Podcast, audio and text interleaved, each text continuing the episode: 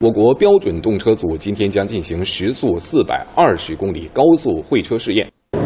从七月一号开始，中国标准动车组的两列列车就已经开始在郑徐高速铁路上进行各项的科学综合实验。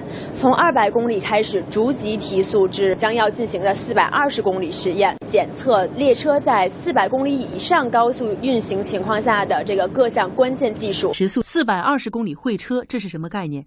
在会车的一刹那，相对速度瞬间达到八百四十公里每小时，相当于飞机在平稳状态下的飞行速度。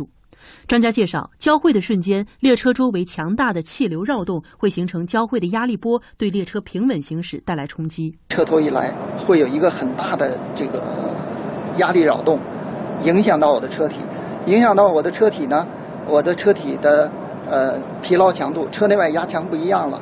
我的车车体在这样的情况下，气密强度怎么样？车上的安装部件的固接强度怎么样？都要通过这实验来摸索数据。